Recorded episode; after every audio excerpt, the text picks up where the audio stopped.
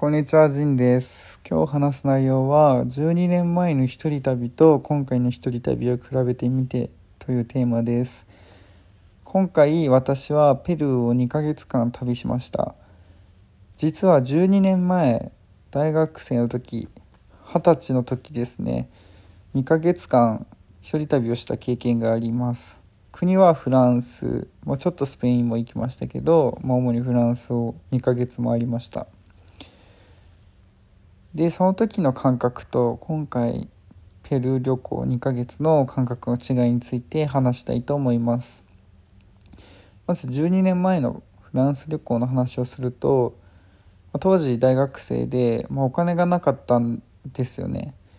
でちょっと親の仕事の関係でそのフランスでちょっとバイトさせてもらえるとこがあって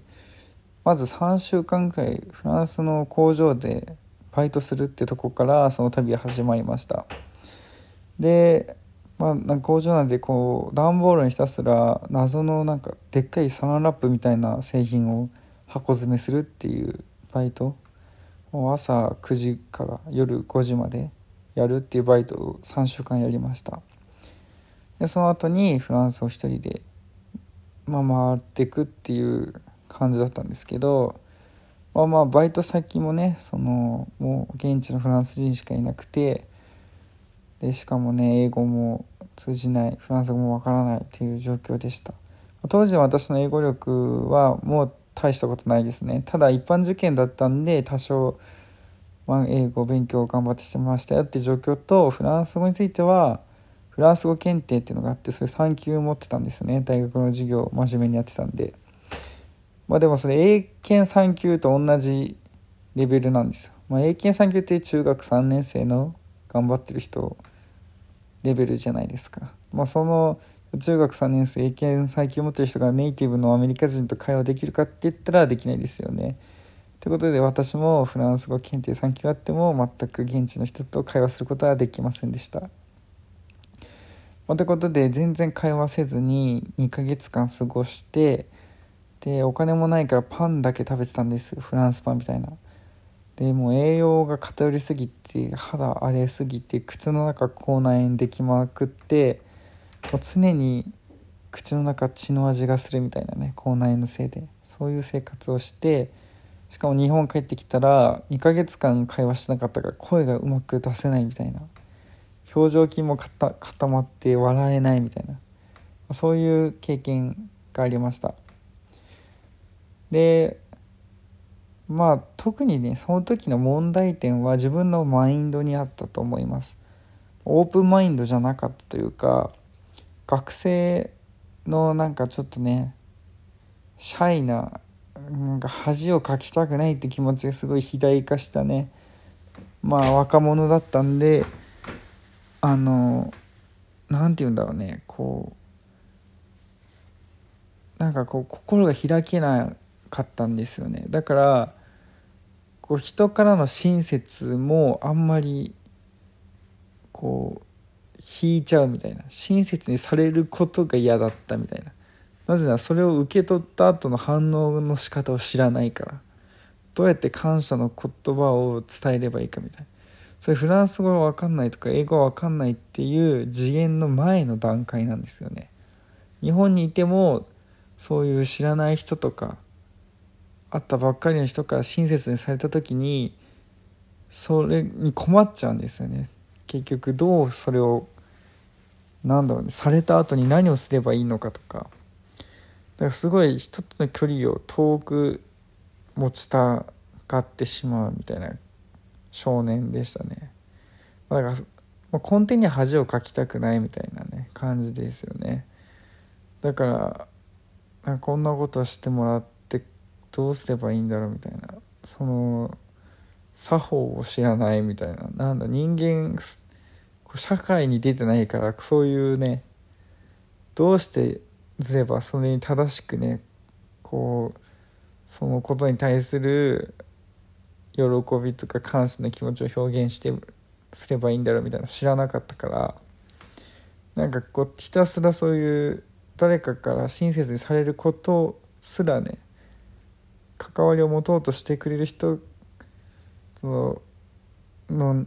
関係をねなるべく持ちたくないみたいな感じでしたね。で逆にまあ、まあ、フランスか差別アジア人差別もすごいあるしね。なんかこうなんだねベンチに座ってたら顔の前でおならかけられるとかなんかそういうしょうもない差別もいろいろあってまあすごい精神的に病んだ感じになりましたね。あと日本人とその旅してる途中に出会ってもなんかこ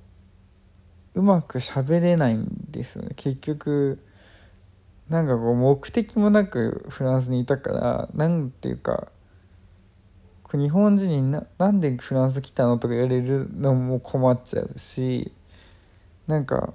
なんて言うんだろうね。なんかこうでしかも楽しそうにしなきゃいけないみたいな感じじゃないですか旅行者って。で全然自分は楽しくなかったからそれを見られるのも嫌だったみたいなね。なんかこうすごい鬱みたいになってる状態の自分を旅人でこう楽しむために旅行してるわけじゃないですかみんなみんな。でその気持ちにこうなんかこう水を差すみたいな存在になっちゃうじゃないですか自分が。それも嫌だったんですよね。なんか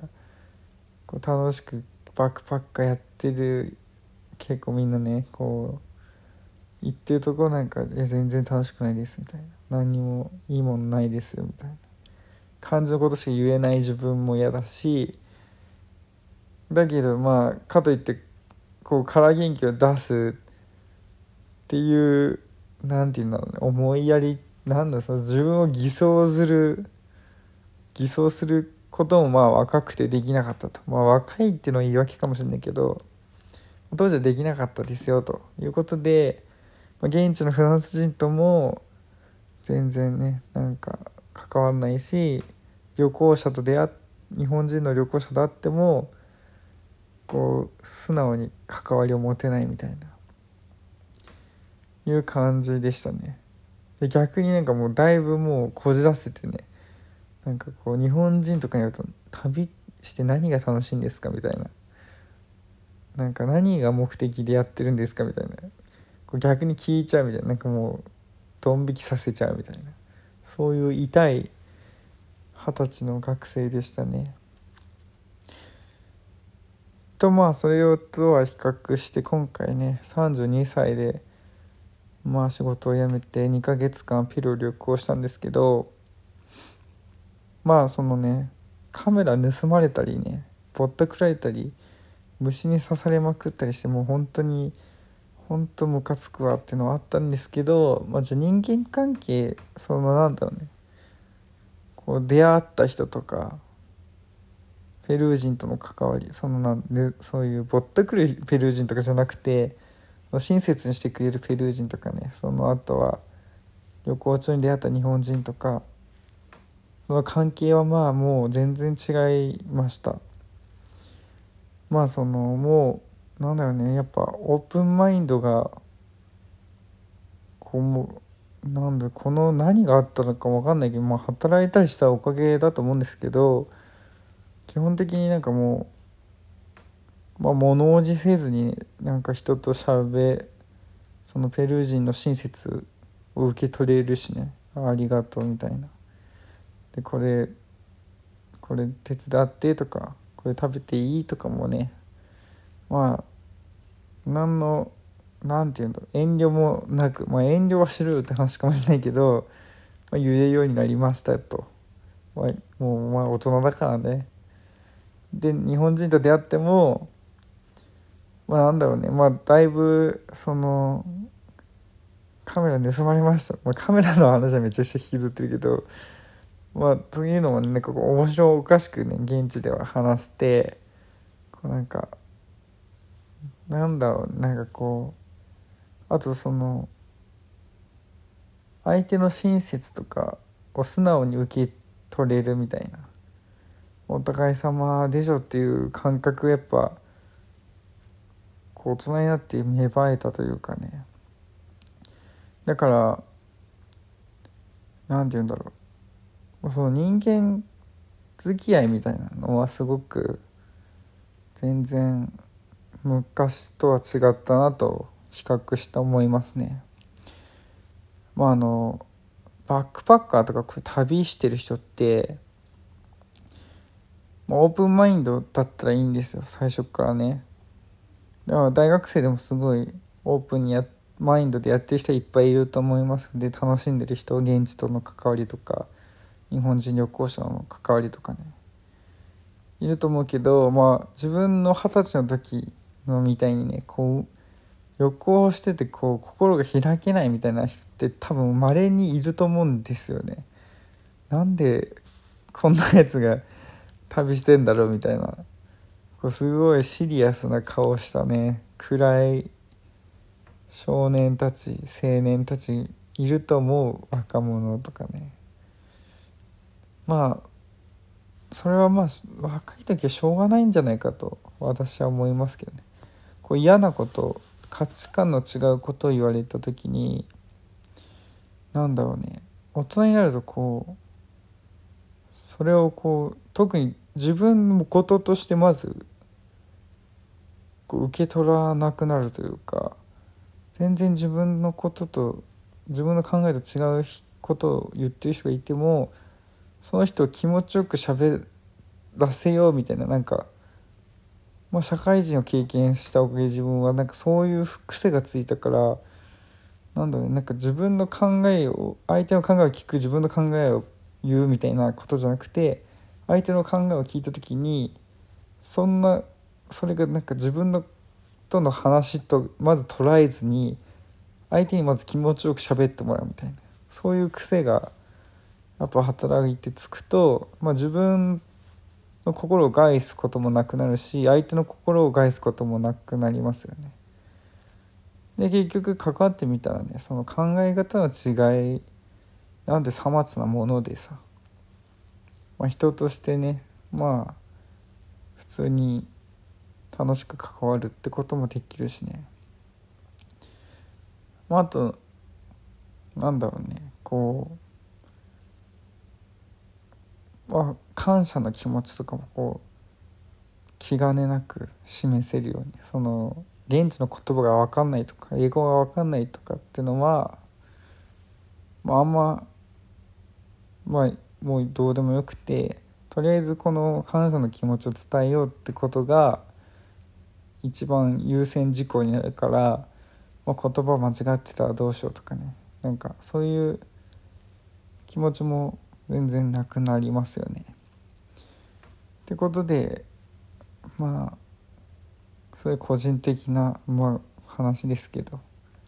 昔12年成長したなとちょっとちゃんとした人間にちょっとなったなと思いますなんかなんかすごい個人的な話だからちょっと多分あんまり聞いた人も分かんないって感じだと思うんですけど聞いてくれた人はありがとうございます。さよなら。